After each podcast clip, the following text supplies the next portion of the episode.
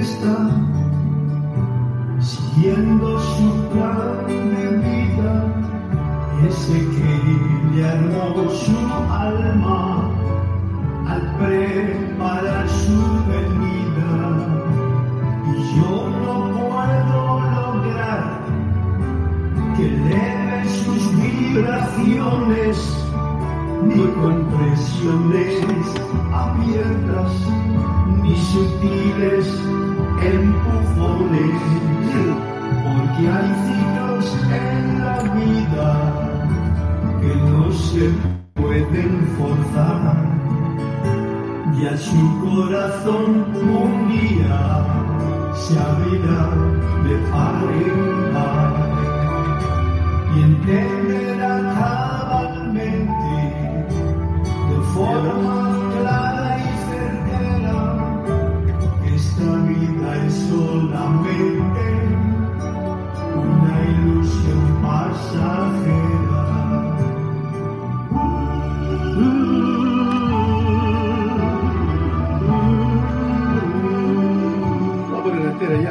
Entro en mi propio silencio y en forma suave y callada dejo que la luz interna se filtre por mis ventanas. El rastro suave y sereno produce su propia y derrama en las cosas silenciosa inspiración. Y cuando dejo que el otro transmute cambiar a nadie, pero los cambia la luz. No intento cambiar a nadie, pero los cambia tu luz.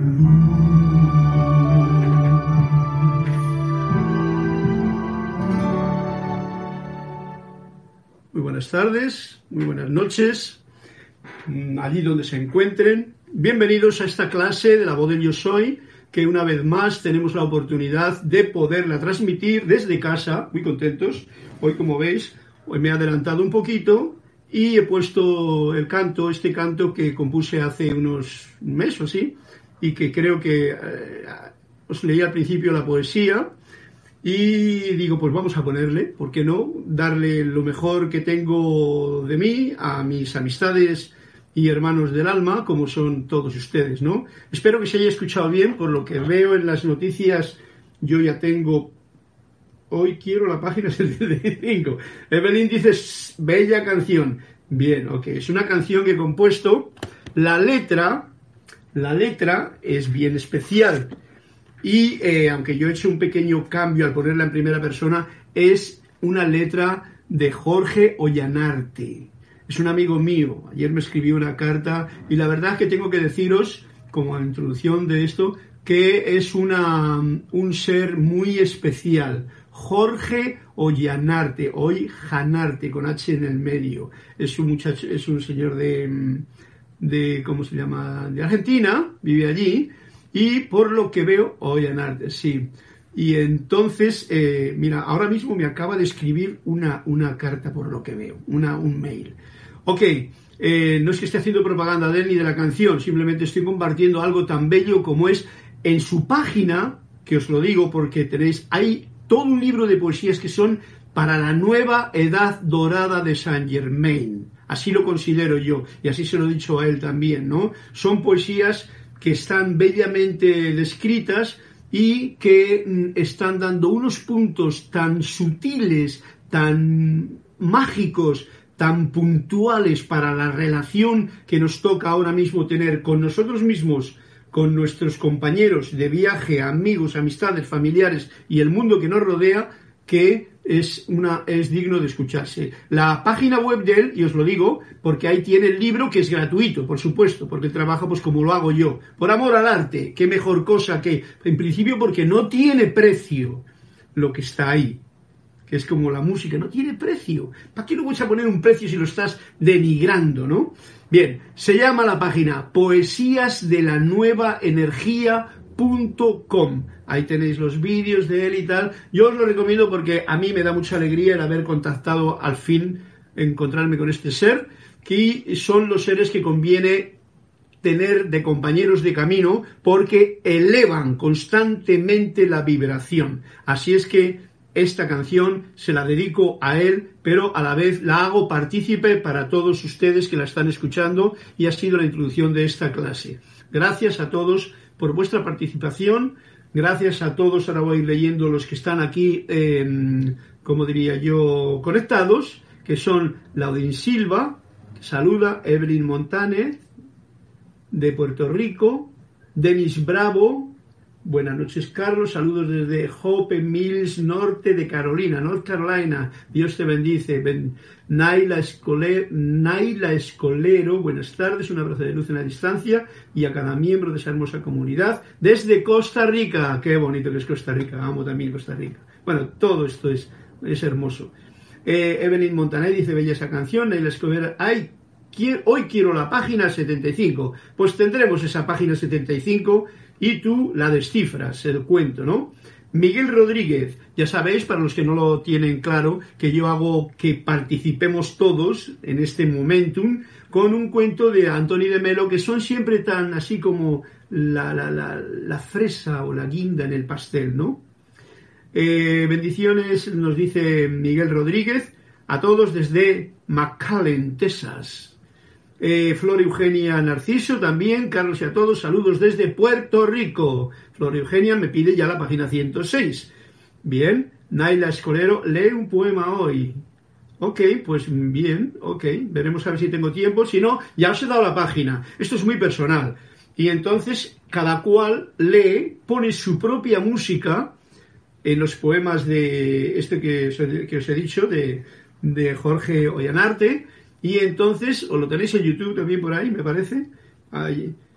Pero por si no lo conocíais, pues lo he comunicado. María Esther Correa Vegas, bendiciones, Carlos, un abrazo desde Medellín, Colombia. Bueno, pues a todos los que habéis reportado sintonía, un fuerte abrazo. A los que la vayáis reportando también, y ese abrazo de corazón a corazón que vibre con la armonía, la paz, el entusiasmo, la certeza de que la verdad es el bien y la mentira es la enfermedad y el mal. ¿Dónde te quieres montar tú? ¿En el tren de la verdad, aunque sea desnuda y cruda, o en el de la mentira que te trae lo otro? Pues esa es una decisión únicamente que la toma uno en cada momento, especialmente cuando las tuercas o las clavijas de la guitarra se desafinan a ver si entendéis la imagen. Quiere decir, cuando viene una situación que, eh, porque me he bajado, porque no he descansado bien, porque he leído noticias, porque... Entonces, afinando la guitarra, es el momento de elevar la vibración. Y por ejemplo, un poema como el que os he traído a cuenta, una lectura de cualquiera de las cositas que nos dice el maestro Saint Germain en la Edad Dorada, los maestros ascendidos, te ayuda a recordar quién soy yo, quién eres tú. Y yo soy tú, te lo recuerdo. Y eso es un estado de conciencia muy hermoso que debemos de aprender a mantenerlo ahora que estamos aún en este plano, ya que estamos tan confundidos por tanto programa que nos han metido desde que nacimos y con tanta mm, información que estamos recibiendo ahora y con tanto que nosotros mismos nos hemos autoprogramado, que es confusa la situación. Y aquí tenemos, San Germain nos lo dice, los maestros nos lo dicen, el maestro verdadero está aquí, la vida está en tu microcosmos, ahí es donde está también la verdad. Y ahí no hay que buscarla en ninguna parte, es aquí, dentro de uno mismo. Descubrirla, esa es la, eh, el key de la cuestión, donde cada uno va a tener la oportunidad de hacer su trabajito firme a través de las pequeñas pruebas o más grandes que uno mismo se pone porque no queremos reconocer la verdad. preferimos, eh, ¿cómo diría yo? Preferimos eh, aplaudir, alabar, creer que la belleza y la imagen externa de ciertas cosas, ahí está la verdad. No, la verdad es la verdad, es el bien y está dentro de ti, no muy lejos, dentro de ti. ¿Ok? Bueno, por dicho esto, os agradezco de nuevo, creo que hay alguno más por aquí. Eh, mm, eh, María Esther. Óscar Hernán Acuña Cosío desde mm, Cuzco, Perú. Ajá, Cuzco, Perú hoy es un día especial en Perú, es el día de la independencia. Bueno, pues mira, eso va junto con lo que independencia significa. Independencia significa dependencia del in, del interior. Muchas veces la gente hace una fiesta, ¿no? Y se emborracha y hace tonterías y dice locuras y se lo pasa bien. No está mal, se lo pasa bien. Pero independencia es depender solamente de tu interior. Esa es la verdadera eh, mensaje que esta frase que nos trae hoy a cuento Óscar Hernán Acuña desde Cuzco, hermoso pueblecito, qué bonito, yo me iba para arriba, para las montañas, bajaba abajo, ay, ay, ay, recuerdos hermosos que tengo de Cuzco. Bien, hoy es el día de Lourdes Galarza, que es también del Perú de Tacna, nos envía un abrazo. Bien, pues con tantos abrazos cariñosos de todos los que ahora mismo estáis juntos en esta en este momentum de esta clase, pues voy a apagar aquí que tengo demasiadas imágenes, no sabía cuál iba a funcionar primero y me funciona. Comentarios, los que queráis. Preguntas, las que os dé la gana. La libertad es la edad en la que eh, es el campo que realmente el amado Saint Germain nos está diciendo, ser libres. La verdad os hará libres decía el amado Maestro Jesús. Por lo tanto, ¿eh? buscad la verdad y la verdad os hará libre. Si yo os digo, la verdad está dentro de uno mismo, no está afuera, no está ni siquiera en los libros. Estos son bastones. La verdad está dentro de ti y eso hay que descubrirlo uno mismo para tener la certeza y no tener ninguna duda y poder caminar el resto de lo que nos queda de la vida con entusiasmo, con alegría, con armonía, con paz y pudiendo irradiar estas cualidades allí donde estés y donde se necesite. Bueno, pues dicho lo siguiente, quiero hacer este punto fundamental que en todas las clases traigo a colación, que es el de reconectarnos con este maestro interno, con este, esta palas Atenea, esta verdad que está dentro de nosotros, este fuego divino, esta fuente, llamémosla cada cual como lo sienta más a bien, y que está dentro de cada uno de nosotros, un microcosmos que hay aquí. Para ello os invito a que tomemos una respiración profunda, inhalando y a la vez nos relajamos, sentir que con, con cada inhalación es sustancia lumínica, luminosa, de la omnipresencia de la fuente que está todo alrededor, la que entra por mis fosas nasales, llena todo mi cuerpo, todo mi ser, todas mis venas, todos mis órganos, y al echarlo lo soltamos por la boca por agradecidos, con esta gratitud que da solamente el comprender el alimento fundamental del ser humano, que es la respiración.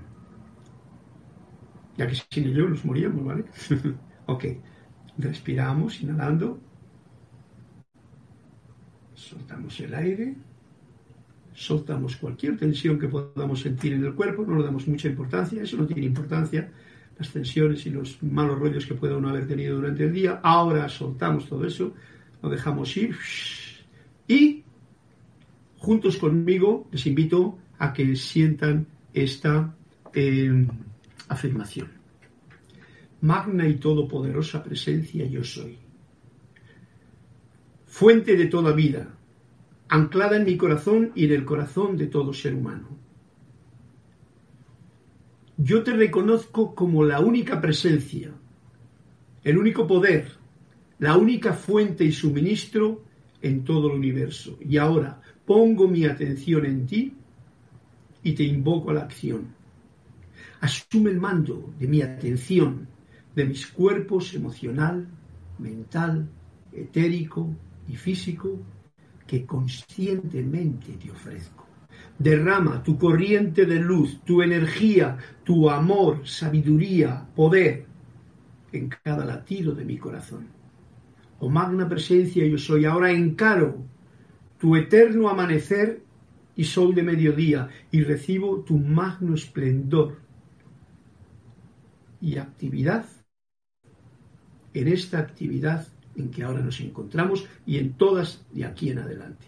Gracias, Padre, Madre, porque así es.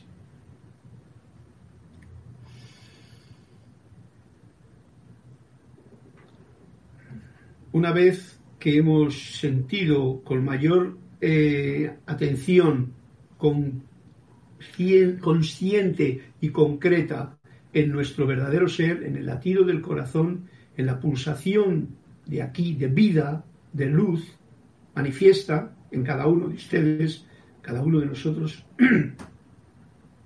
Pues continuamos con la clase. Continuamos con la clase que eh, me invita ahora a pues a que lea un cuento. Mira por dónde. Eh, si, ¿Quién me ha pedido un cuento rápidamente? ha sido Naila Escolero, Naila Escolero, desde Costa Rica. Vamos a por el cuento que has pedido, que está en la página 75. Para comenzar la clase sin rutinas, página 75. Bien. Y dice así, voy a marcarle con el fin de que sea uno de los ya leídos. Cuando el maestro se encontró con un grupo de profesores, habló largo y tendido con ellos, porque también él había sido profesor. Lo malo de los profesores, dijo, es que suelen olvidar que el fin de la educación no es el aprendizaje, sino la vida. ¡Wow! lo malo de la educación de los profesores, dijo, es que suelen olvidar que el fin, o sea, la finalidad de la educación, no es aprender de memoria, no es el aprendizaje, sino es la vida. Y con todo lo que le había sucedido cuando un día se encontró con un muchacho que estaba pescando en el río. Sigue el cuento. Hermoso día para pescar, ¿eh? le dijo el muchacho, al muchacho. Sí, respondió éste. ¿Y por qué no estás en la escuela? le preguntó al cabo de unos instantes. Como usted acaba de decir, señor, hace un hermoso día para pescar. Y se refirió también al informe escolar que había recibido de su hija pequeña. Su hija progresa bastante en la escuela, pero sería deseable que su alegría de vivir no le impidiera progresar aún más. A ver, hay algo que no he podido captar aquí yo. Sí, respondió este hermoso día, ¿no? ¿Y por qué no estás en la escuela? Le preguntó al cabo de, de unos instantes. Como usted acaba de decir, hace un hermoso día para pescar. Y se refirió también al informe escolar que había recibido de su hija pequeña. Su hija progresa bastante en la escuela, pero sería deseable que su alegría de vivir no le impidiera progresar aún más. Ok, este es un joven, no es un niño, es un muchacho joven y que supongo que tiene una hija. Y hace el comentario al maestro, que es en este caso el que nos está contando el cuento. Ya hemos visto lo principal que nos ha dicho en la primera premisa. Lo malo de los profesores es que suelen olvidar que el fin de la educación no es el aprendizaje, sino la vida el fin de la educación, el fin de la educación no es el aprendizaje. Por ejemplo, si ahora mismo estamos compartiendo cosas, no se trata de que uno aprenda de memoria algo que, por ejemplo, yo podría decir, o los libros dicen, o... No, no, no, no, no, no, eso no. Es que esto que has, has comprendido puedas llevarlo a la práctica en tu vida y te haga sentirte bien, te haga sentirte feliz, te haga sentirte que vives una vida plena dentro de las posibilidades que uno tenga. Tampoco puede pedir uno lo que vive otra gente, sino lo que a ti te toca vivir, con la sencillez de cada momento, que ahora estamos aprendiendo un cuento muy especial, y es vivir encerrados en lo poco y manteniendo la armonía, etcétera, etcétera, dando importancia a lo pequeño, a lo reducido, a lo que hay en tu propia habitación, a las compañías que tienes alrededor, agradecer su presencia, en fin, todo eso que sea con entusiasmo, con alegría y tal. Eso es vivir la vida. Que luego sales al jardín o puedes mirar una calle y te entusiasmes con esa flor que has visto al creación, porque como no la ves últimamente tanto, pues ves lo verde, ves los colores de, de los árboles y te agrada el poder comprobarlo. Lo digo aquí porque nosotros estamos más encerrados, no sé cómo estaréis vosotros por ahí, pero yo aquí estoy bastante encerrado, pero tengo mi mundo para ver. Y si no, tengo mi pequeño jardincito con algunas plantas ahí en casa. Bien, esto es la primera parte del proceso. Es que no olvidemos que la educación es, no es aprender de memoria, sino aprender a vivir. Por ejemplo, aprender a quién soy yo, como fundamento, ya que si yo no sé quién soy, si yo no aprendo a amarme a mí mismo, difícilmente voy a, o mejor dicho, voy a pasar por muchas pruebas hasta que aprenda esa lección. Y conviene aprenderla pues cuanto antes, ¿no? Bien, y se refirió también, porque eh, hacía un buen día y el muchacho estaba pescando en vez de estar en la escuela, pero se refirió también al informe escolar que había recibido de su hija pequeña que era un informe, no sé si lo ha recibido el señor o lo ha recibido el señor del cuento o lo ha recibido el, muchacho. Creo que es el señor del cuento. Su hija eh, eh, había recibido, ajá, sí, es el señor del cuento, el que se ha encontrado el muchacho, el que ha recibido el informe de la escuela. Su hija progresa bastante en la escuela, pero sería deseable que su alegría de vivir no le impidiera progresar aún más. O sea, yo lo entiendo de esta forma. Tú, eh, como eh, Naila, puedes darme tu explicación, porque para eso está la intercomunicación posible a través del chat, de lo que comprendas. Comprendo y entiendo que esta muchacha, por lo que sea, está en la escuela, pero no está alegre, no está feliz, no tiene una alegría de vivir. Y, si, y dice el maestro en la escuela, si tuviese mayor alegría de vida, ¿eh? aprendería y progresaría aún mucho más. Quiere decir que para que aprendamos en la escuela verdaderamente, para aquellos que son profesores o tienen a cargo enseñanza, que no hagamos que la enseñanza sea una cosa mm, mm, de memoria y aprendizaje. Estamos en la edad dorada de Saint Germain.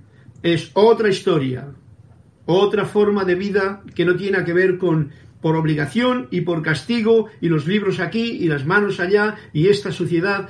Eso ya pasó. Si queremos estar ya en esta vida nueva en la que estamos. Y me refiero a todo esto. La educación tiene que basarse en la alegría de vivir que te va a realmente educar. Eso es necesario comprenderlo y esto es lo que hoy creo que el hombre este, al encontrarse al muchacho pescando en vez de en la escuela, se dio cuenta de que algo fallaba en su historia.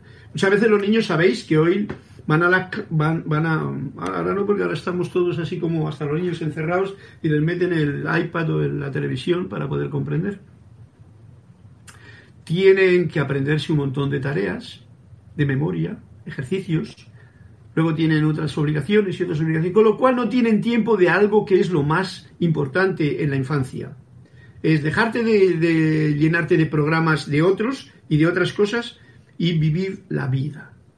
Saber quién soy yo, aprender a vivir esto y realmente llevarlo a cabo. Bueno, supongo que doctores hay en el mundo que sabrán discernir y llevar eso por el camino correcto. Yo así lo siento, sé que es verdaderamente efectivo y todo profesor que realmente ha actuado así, por ejemplo en mi vida, a ese yo le recuerdo. El que ha sido estricto conmigo me pudo haber enseñado una materia, pero igual me cabreó mucho. Y la verdad es que esa materia no me servía de nada. Por ejemplo, una de las materias que a mí no me sirvieron de nada, lo digo yo, quizá por ser músico que tengo otra mentalidad diferente que los fue la matemática. El, el profesor era una persona así muy exigente, muy tal, y, no, me lo hacía divertido. Entonces, como no me lo hacía divertido, no me divertía, no, no, no tenía sentido todo aquello, que si los logaritmos, que si la otra historia y tal. Y la verdad que pasaba por aquello, pues bueno, como quien tiene que pasar por un camino a la fuerza. Ok, cada cual sabe tomar eh, puntos de referencia con lo que nos ha dicho este cuento. Muchas gracias, Naila. Como ves, es un cuento bien hermoso. Dice aquí, mmm, nos piden otro cuento más. Mil bendiciones, Carlos, y a todos. Gladys Donaldo. Gladys Donaldo, gracias a ti, Carlos, por tu servicio tan amoroso desde Panamá. Juan Carlos Plaza, bendiciones para todos. Juan Carlos Plaza, reportando sintonía desde Bogotá y dando los abrazos. María Mirela Pulido, desde México. Y Nadia Escudero, aprender con amor a vivir la vida. Bien, ahora llegará el momento, quizá ahora lo toquemos, lo que realmente es aprender con amor.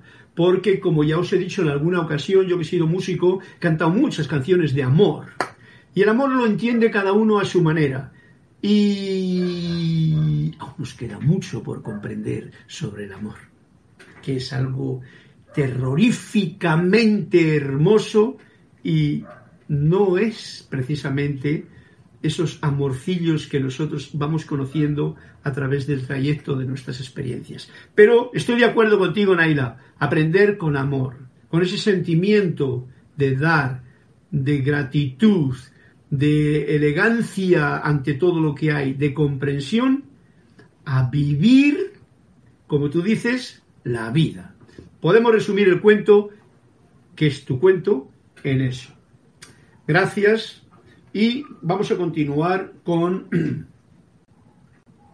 Bueno, pues ya que hablas del amor, vamos a hablar del amor o del desamor, porque de amor y desamor tendremos nuestra leccioncita que nos hará comprender.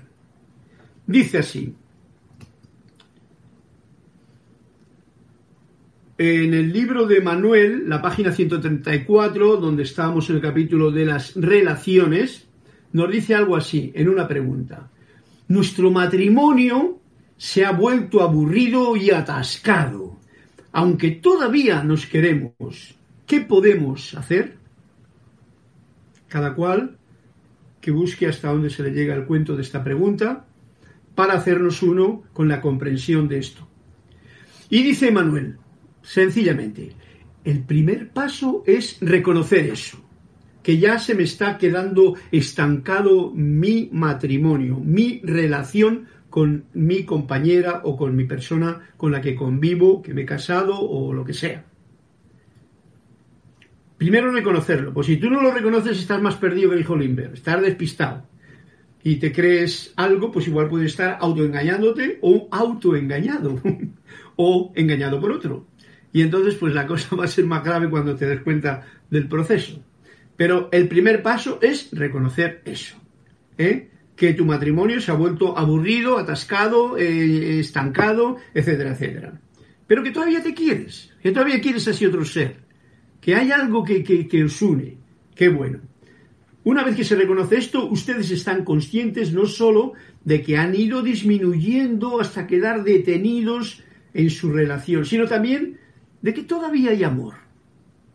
Ser consciente que es lo que estoy imprimiendo yo en esta nueva etapa, en esta nueva edad dorada, es ser lo más consciente de todo en cada momento del día.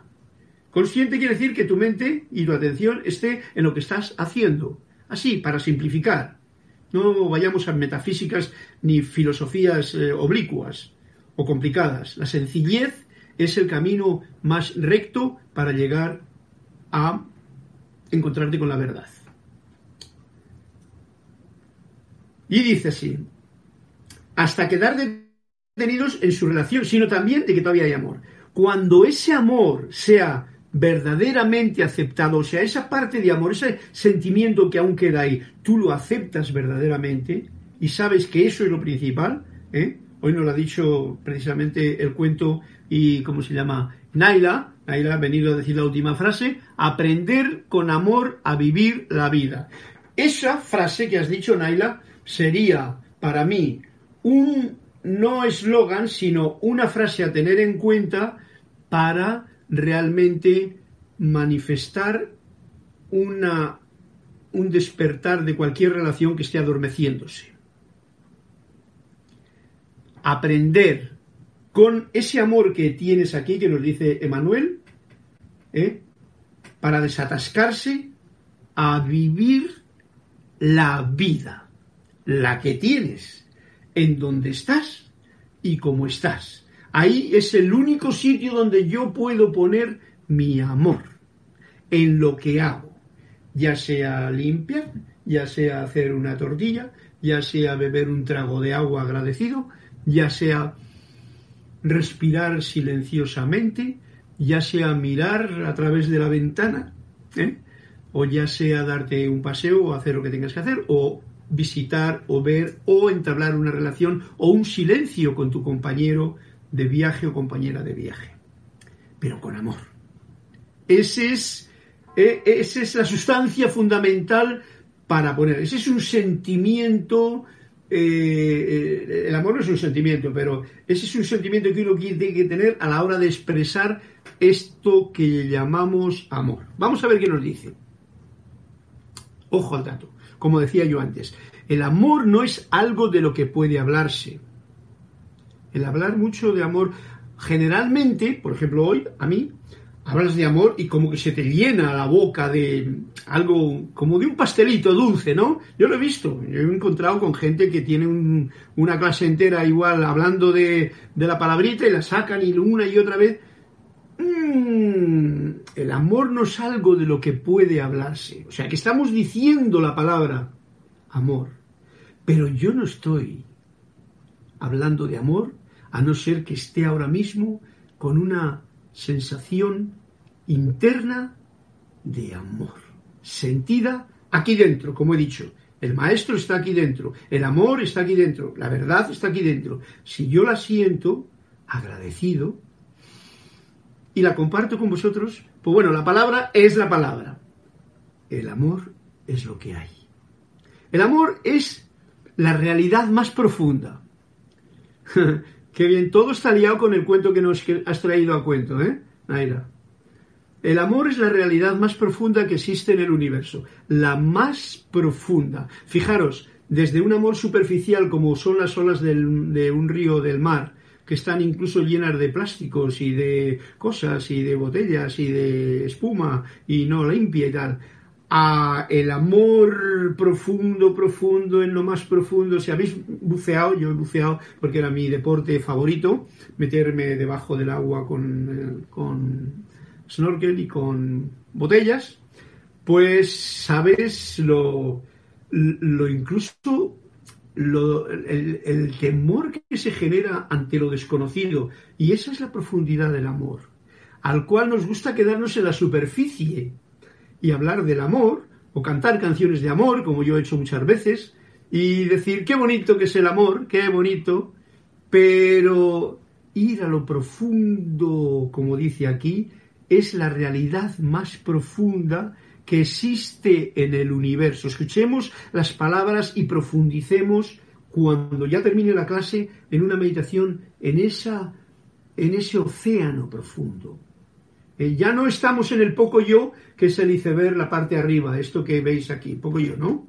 Ya no estamos en el poco yo, que son mis programas que me tienen ahí oculto y que de vez en cuando sale un vampiro, un genio, una cosa que puede salir o algo raro. No, no, no, no.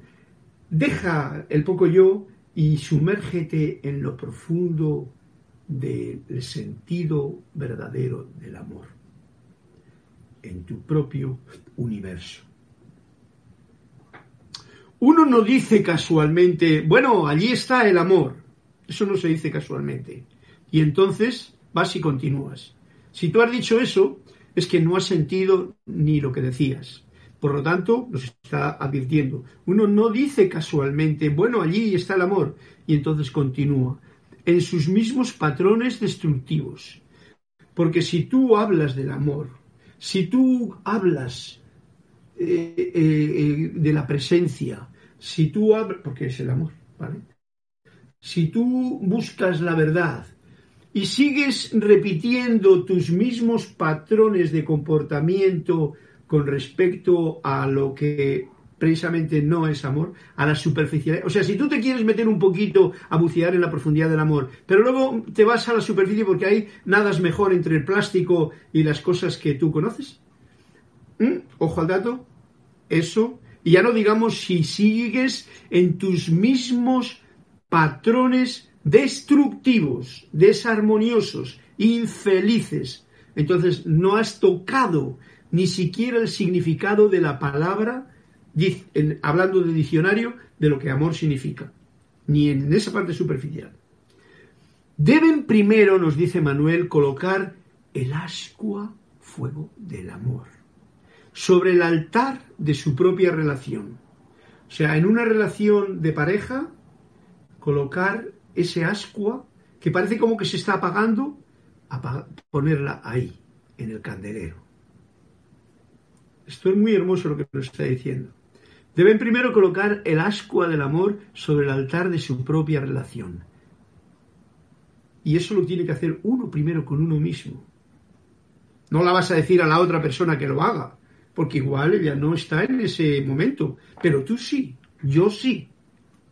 Y soy el que lo puedo hacer porque soy el que estoy leyendo precisamente estas palabras del maestro. Encontrarán la manera a un ascua en el fuego. Vosotros sabéis, no sé, aquí, en, aquí no hay chimeneas ni nada, pero yo siempre en mis casas yo tengo una chimenea. Siempre tenido una chimenea. En, España hace frío, en invierno sobre todo, y una chimenea forma primero el hogar, segundo da un calorcito rico, se pueden hacer hasta un té, unas castañas, un, asar cosas y puedes tener el olorcito de la lumbre, del fuego que está crispeando, de los dibujos que te hace el fuego en la chimenea, de la leña que trae su olor si has puesto una leña, por ejemplo, de roble o de olivo. ¿eh? Todo eso. Entonces lo soplas para que el ascua encienda de nuevo. hasta que se encienda de nuevo el fuego mediante métodos terapéuticos, nos dice, mediante la oración, o sea, esa petición a tu ser interno deseando que esa ascua de fuego renazca dentro de ti y contagie a la otra persona para que también su ascua, que es la misma que la tuya, genere el fuego del amor. Mediante métodos, mediante la oración y mediante actividades físicas. Esto es muy importante. Esto a veces es complicado. Yo, por ejemplo, ahora mismo lo veo muy complicado. Yo recuerdo un tiempo en que mi compañera y yo salíamos y nos íbamos a, al Parque Omar juntos. Pero ahora aquí en Panamá, que no sé por qué diablos, bueno, la estupidez en la que estamos viviendo ahora mismo, ya nos daremos cuenta cuando se descubra la verdad. Eh, ahora estamos en una gran mentira, es de grado superlativo. Yo me atrevo a decirlo porque no tengo ningún problema en decir, la estupidez y la mentira en la que estamos viviendo es de un grado superlativo es de lo más estulto. Pero bueno, aquí, por ejemplo, como dato concreto, las mujeres pueden salir un día y los hombres otro. O sea, como en la escuela antiguamente, en tiempo de Franco allí en España, que a las chicas las ponían a estudiar aquí y a los chicos en otro lado, para que no hubiese esas cosas de la lujuria infantil. Estupidez. Pero bueno, eso ya pasó. Ahora lo tenemos igual, entonces no podemos salir juntos, porque si uno es jubilado y el otro no es jubilado, o siendo jubilado, siendo mujer y hombre, pues no puedes salir juntos, a caminar juntos, a, contemplar, a estar en silencio, a darte de la mano y caminar por el camino, a hacer un poquito de ejercicio, que es de lo que se trata, porque eso une. Eso hace que el ascua del amor se eleve. Ahora mismo tenemos todo en contra de esto, porque nos han separado o, por obligación hay leyes que alguien se encarga de manipular, que separarte, dividirte, aislarte, taparte, todo esto que está ocurriendo ahora mismo es miedo, no es amor. Ya sabéis, y os he dicho al principio de la clase, tú que eliges el miedo o el amor. El miedo es enfermedad, muerte, y el amor es luz, vida, verdad, salud, armonía, etcétera, etcétera. ¿Tú que eliges? ¿Mm? Ok o por lo que sea posible, o sea, pueden hacerlo con oración, actividades físicas, em, terapéuticas, lo que se quiera, porque a veces gente que tiene unos problemas que golpe se han encontrado con que, oye, que no se encuentran en este estancamiento y digo, bueno, pues vamos a un psicólogo a ver qué nos dice otra persona. Si esa persona tiene corazón, si esa persona sabe ver con amor, pues puede contagiar y decir, eh, que hay una vasita de amor ahí que puede encender la llama de vuestro corazón de nuevo. Y veis, ahora es un buen momento para hacerlo también. Entonces, o por lo que sea posible, cualquier otro método que haya, en el mundo humano de ustedes. Pero primero, el amor. La ascua, esa es la que va a hacer que los demás funcionen. Recordemos que muchas veces la gente y los matrimonios se mantienen por los hijos. Primero por el amor, y ese amor va a hacer que los hijos, la relación y todo vaya junto. Bueno, esto ya no sirve para la edad pisciana, esto sirve para la edad nueva de Acuario, la edad de San Germain, la edad que estamos viviendo ahora aquellos que quieran sentirse ya en ella, como yo y como tú. Seguimos. Tengan mucho cuidado, nos dice Manuel, mis amados, cuando dicen, por supuesto que te quiero, a la compañera o al compañero. Oye, es que no me... Claro que te quiero, hombre. Y dice, estén seguros de que saben lo que quieren decir, ya que a veces uno dice te quiero como una defensa o para ocultar la falta de amor hacia sí mismo. Repito una vez más, el amor comienza por uno mismo. Tú no puedes amar a nadie si no te amas a ti mismo. Es imposible. El poco yo a veces hay pocos yo lanzados a querer servir afuera, ¿no? Bueno, eso es una etapa, dura lo que dura, y lo que dure, y lo que uno quiere que dure, pero eso no es verdadero amor. Eso es un servicio que uno está haciendo y está bien. Está bien. Pero el amor verdadero empieza por soplar el ascua de aquí, de uno mismo, y entonces ya todo lo demás que haga ese poco yo ya está con el calorcillo del fuego sagrado del amor. Eso lo digo yo porque no tengo duda al respecto.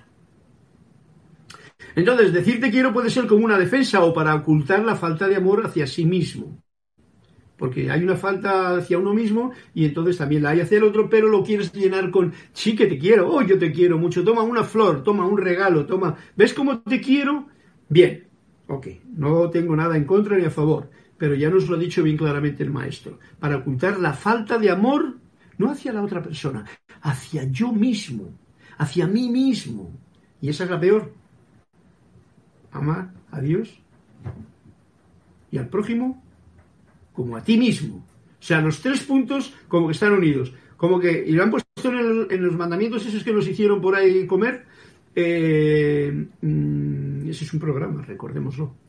Eh, pero lo ponen porque son cosas como verdades que funcionan, pero lo ponen como al revés, ¿no? Amar a Dios. ¿Y Dios dónde está? Ya, ya la hemos liado. Al prójimo y a ti mismo el último. No, no, no. Yo diría, ámate a ti mismo y así aprenderás a amar a Dios y entonces reconocerás que Dios que está en ti y en el otro también le estás amando. ¿Ok? Nueva época. Hay cosas que quizá a algunos les suenen un poquito raras, pero yo no digo problema, ¿vale? Y espero que no, tampoco tú que lo estés escuchando. Se puede hablar de amor a fin de no experimentarlo. Ojo al dato. Esto es una cosa como para los jeroglíficos. Por ejemplo, estad atentos. Ahora mismo yo estoy hablando mucho de amor, pero mm, ¿lo estoy experimentando realmente? Porque también, como hemos dicho, hay mucha profundidad uno siempre experimenta. Si está con vida, si está con alegría, si está con entusiasmo, ahí hay una relación amorosa. Hay una, aunque esté un poquito en la superficie, no, no se ha puesto la botella, ni el snorkel se ha puesto. ¿Sabéis que el snorkel es el tubito aquí para nadar? Estamos hablando de la relación del amor, es la realidad más profunda en el universo y lo he simbolizado con el mar, el océano. Tú profundizas en el océano. Entonces te pones con el snorkel, estás ahí arriba y mira qué amoroso, mira, veo los peces allí y tal pero no puedes acariciarlos. Bien. Ya que el amor es la fuerza más poderosa en el universo, es también, ajá, es también la más aterradora. Por eso decía yo que cuando entraba muchas veces en simas profundas, me recuerdo una vez que estaba yo con mi hija, estaba haciendo eh, diving allá en el coral de Australia, era un sitio precioso corales, pero luego mirabas un poquito para allá y había una oscuridad, una sima, que la verdad no podíamos salir porque estábamos en un grupo y no te podías salir de lo que te habían dicho porque estabas casi casi atado. No era una, un snorkel, era un snorkel de turismo. 10 metros como máximo, eh, si te escapabas 15 ya te llamaban la atención. Entonces eh, veía una sima, una sima quiere decir una profundidad allí que se nota porque ya no el agua ya no es de colores, ya no es azulita, ya es negra. Esto es a lo que se refiere. El ejemplo es también la más aterradora. Por eso en realidad el sentimiento de amor, aunque hablemos de ello, es lo más difícil de expresar verdaderamente, no superficialmente, sino profundamente. Y es lo que hemos venido a comprender. Hasta que ha sido penetrado en la totalidad. Ok, voy a repetir la frase para darle el sentido concreto. Ya que el amor es la fuerza más poderosa del universo, la más poderosa, como es la más poderosa, es también la más aterradora hasta que ha sido penetrado en la, en la totalidad. Se me ocurre muchas veces lo aterrador que es todo lo que estamos viviendo ahora mismo para mucha gente. Mucha gente lo está pasando, como os he dicho, muy mal y las perspectivas no son muy halagüeñas con respecto a lo que en la superficie antes vivíamos. Pero yo sé, incluso datos de gente, que es un momento en que estamos profundizando más en el amor en esta oportunidad que la vida nos da con esta situación. ¿eh? Por lo tanto, hay que agradecerlo todo, porque puede ser aterrador, pero puede que ahí se descubra esa parte en muchas personas que lo tenían superficialmente oculto y que, por cierto, aparece esa ascua, ese fuego del amor para manifestárselo ya sea a tu persona, a tu pareja, a tu hijo, a tu hija, a tal. Porque generalmente lo que ocurre, la enfermedad es, no es un problema, es una, una forma de sanarnos. Es una forma de que tenemos para, la vida tiene para decirte, eh, que ese no es el camino, aprende la lección, ¿no? Bien, por eso es aterrador situaciones que ocurren, pero mira que si tú penetras en la totalidad lo comprendes. Y entonces ese aterrador se convierte en, wow, he podido comprender más sobre el amor. Y entonces, si lo has sentido en tu corazón, y lo has vivenciado, ya eso queda para ti, ya no hay ni que decirlo. Eh, esto por lo general ocurre, ojo al dato, casi al final de la última vida que ha de vivirse.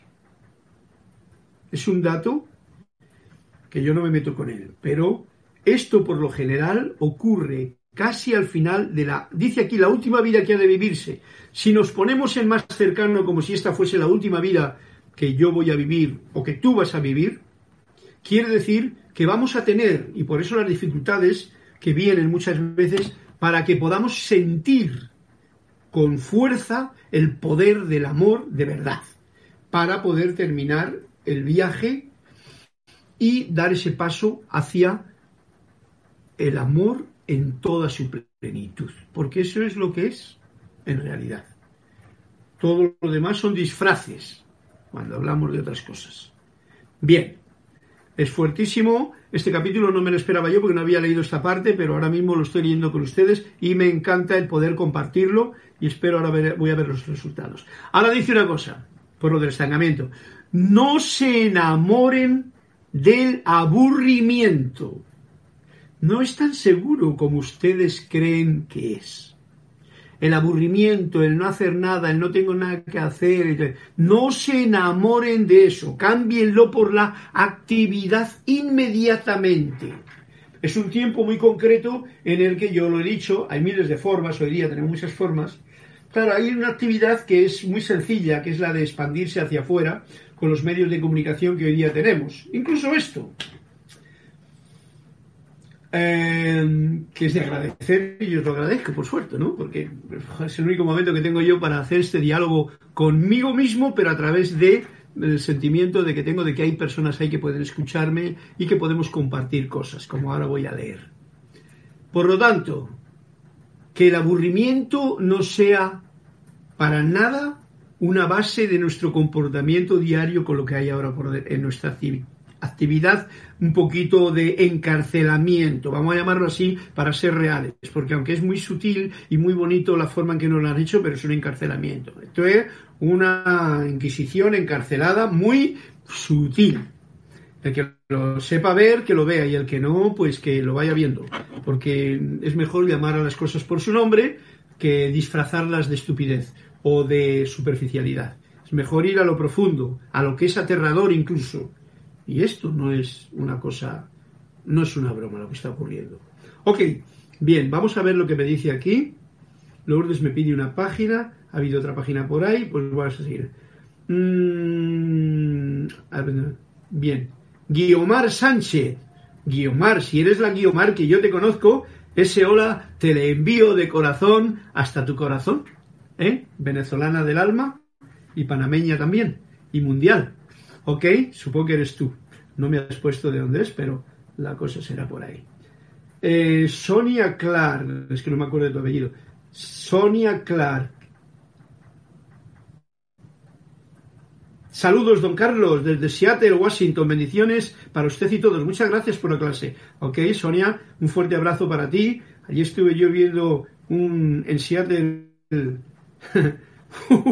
Muchas cosas vi yo por allí. Naila Escudero, relaciones a verdades absolutas, así es la cosa. Y Tania García también nos saluda con un hola. Bueno, el hola es, pues, ese hola que nos decimos desde una ventana, desde la mía aquí, a la tuya allá, donde te encuentres. No sé ni, de dónde está, ni en qué ciudad, ni nada, pero no, yo sé que estás en este planeta, ¿vale? Por lo tanto, vamos a continuar. Mañana eh, dejaremos el, para otra ocasión el libro de Manuel y vamos a continuar con un cuento que nos ha pedido, me parece que fue Flor Eugenia, y era el cuento 106. Como veis, el cuento va liado con la clase que hemos dado. Y ahora vamos a ver si también va liado con este cuento, que está en la página 106 y que nos le piden Flor Narciso. Este cuento, pequeñito también, así es que dice así. Flor. A unos padres preocupados por la educación de sus hijos les citó el maestro un dicho rabínico. No reduzcas a tus hijos a lo que tú hayas aprendido, porque ellos han nacido en otra época. Tela marinera tiene esto. Y fijaros qué gracioso, parece que en los cuentos, aunque eh, son dichos uno desde Lima y otro desde eh, Puerto Rico, están aquí y nos están llevando a algo importante, a tener conciencia de lo que es la educación.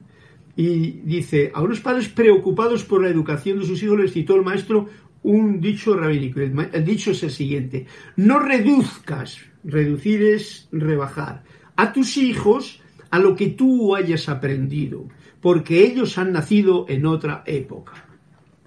Pocas palabras y muy conciso y muy enriquecedor este cuento. Deberíamos de saber que un alma que viene a la encarnación, por ejemplo, un hijo mío, una hija mía, viene con mucho más conocimiento del que yo tengo. Debería de saberlo. Yo me di cuenta de ello, me di cuenta, pero hace mucho tiempo, y por eso no he tratado, he tratado de programar a mis hijos lo menos posible. Y les he dado las pautas para que ellos busquen en su propio ser y en lo que les rodea la verdad de lo que necesitan aprender o comprender o poner en marcha y tal. El maestro no los, eso es un ejemplo de lo, de lo que cómo actúo yo. Porque muchas veces hay padres que les invitan, o sea, les dicen, les quieren eh, programar a los hijos que sean lo que ellos quieren. Por ejemplo, un dato que a mí me ha ocurrido mucho. Yo quiero que. Y, este, me traen un chiquillo para que yo le enseñe a tocar el piano, por ejemplo, cuando daba yo clases allá. Ay, que es que yo quiero que el niño aprenda a tocar el piano. Y pero, pero al niño le gusta tocar el piano. no, pero es que a mí me gusta tanto que él toque el piano. bueno, ¿por qué no vienes tú a dar la clase conmigo y aprende a tocar que aún estás a tiempo? Porque siempre tenemos tiempo de tocar un instrumento, ¿eh? como os he dicho muchas veces. Entonces, me traen al niño porque le quieren programar con algo que ellos no han sido capaces de hacer en su vida. Porque no han tenido tiempo, no han tenido nada, para que sea, da igual. Si tú le quieres meter tus ideas religiosas a tu hijo,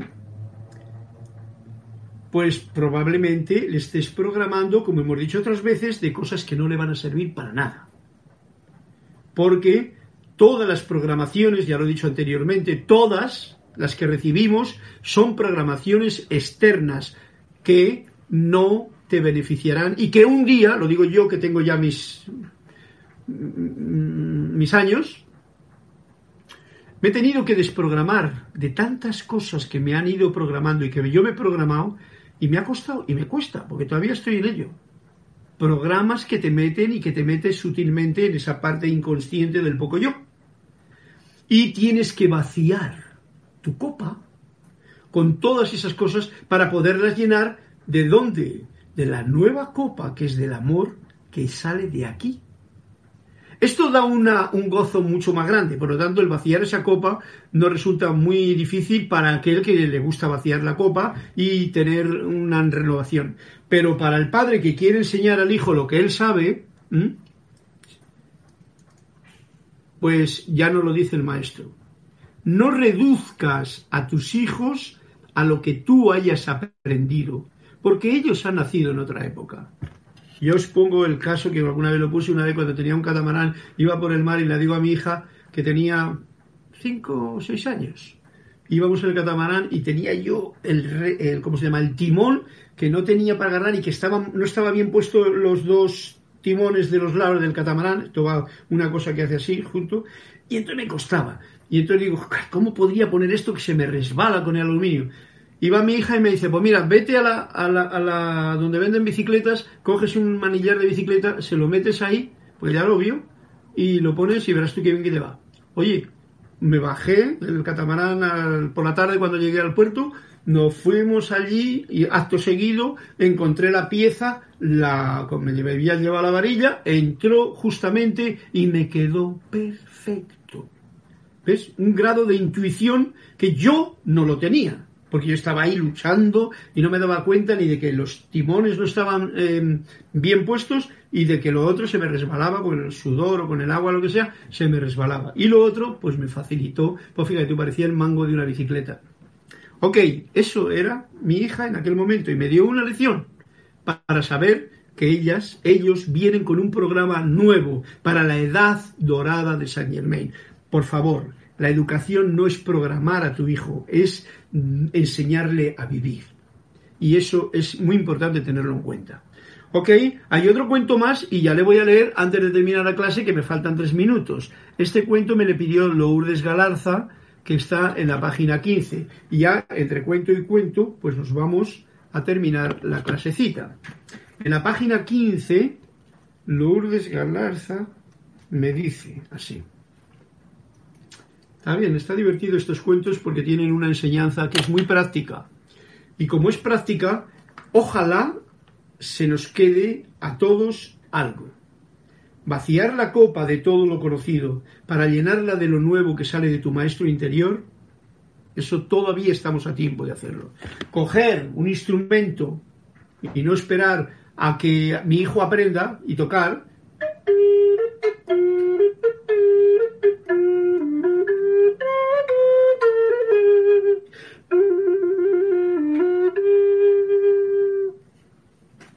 está al alcance del que quiera hacerlo. Y de esa forma no nos estancamos, ¿eh? como decía el cuento anterior, sino que progresamos y no nos aburrimos. No hay tiempo para el aburrimiento, como decía el cuento. Y dice así el cuento eh, Lourdes. Cuando un invitado se ofreció voluntariamente a fregar los platos después de la cena, el maestro le preguntó, ¿Estás seguro de que sabes hacerlo? El hombre protestó enfáticamente que lo había hecho toda su vida, y el maestro le dijo, no dudo de que seas capaz de dejar los platos limpios. Lo que dudo es que seas capaz de fregarlos. Y esta es la explicación. Eh, yo no he entendido tampoco. Lo que dudo es que seas capaz de fregarlos. Una cosa es limpiar o dejar los platos limpios y otra cosa es fregarlos, por lo que veo. ¿El Lourdes? Y esta es la explicación que más tarde dio a sus discípulos respecto a aquello que le dijo. Hay dos maneras de fregar los platos. Una consiste en fregarlos para dejarlos limpios. Ya está, ya terminé. La otra es fregarlos para fregarlos. y como todavía no quedaba claro, porque todavía, como veis, a vosotros y a mí no me ha quedado claro qué significa eso de fregarlos para fregarlos, añadió, la primera acción, la de limpiar el plato para que esté limpio, es una acción muerta. Porque tu mente está fija en la idea de dejar los platos limpios y marcharte. La segunda es una acción viva, la de fregarlos por fregarlos, porque tu mente está donde está tu cuerpo. Ahora ya entendí perfectamente y se hila perfectamente con la clase que hemos estado dando hoy. Fregar los platos con amor. Vamos a utilizar la palabrita. Quiere decir, fregar los platos por fregarlos, porque el maestro es más astuto todavía. En vez de utilizar la palabra superficial, dice fregar por fregar, para fregar. O sea, fregar para fregar es para fregar. Es poner alma, vida y corazón, alegría, entusiasmo y gozo en eso que estás haciendo, como es fregar los platos. Para que estén limpios, para que, y tú estás feliz, tú estás contento, tú estás con la atención y el sentimiento en esa aquí y ahora. A eso se refiere el cuento, el Lourdes, el hacerlo. Como todos fregamos platos, yo lo friego, por ejemplo, vosotros también, supongo, pues tenemos una cosa para practicar. ¿Cómo friego yo los platos ahora? Así, o, hasta me está enrollando el color, mira aquí, pin, pin, pin. Hay una gran diferencia de fregar sin sentimiento a con el sentimiento de fregar para fregarlos. Y eso, pues ahora cuando vaya yo, debido a este cuento de Lourdes, pues cuando friegue un plato voy a sentir esta clase en mí mismo. Porque como os he dicho, las clases son para el que las da y para el que las recibe. Y recibirlas no quiere decir para el que está allá, sino la recibo yo o no la recibo. Y la recibo siempre que lo pueda poner en práctica. Así es que me lo adjudico delante de vosotros, mis, yo soy de allá, para hacerlo práctico este cuento que nos ha contado Lourdes. Lourdes, ¿dónde está Lourdes Galarza? ¿Eh? Y me la ha pedido por favor, ¿vale? Hay una enseñanza en, los tres cuentos que nos habéis leído, está muy interesante. Gracias, gracias, gracias. A ver, Naila Escudero, gracias por el tan amorosa clase. Hasta pronto. Bueno, con eso que me, me estáis diciendo, que ya nos estamos despidiendo y yo me despido de todos ustedes con todo cariño por haber podido tener la oportunidad de dar esta clase, de abrir mi ventana a todo esto, a estas mm, amorosas mm, compañeros de vida que tenemos la oportunidad de compartir este momento por todo esto. Gracias y bendiciones. Y construyamos este este momento y esta vida presente que tenemos aquí ahora con las bases de la paz, el amor, no con palabras sino con profundidad, y la liberación, libertad. Gracias a todos, hasta una nueva oportunidad. Soy Carlos Llorente, que no lo dije antes, por si acaso, y hasta otro momento, donde se apaga esto.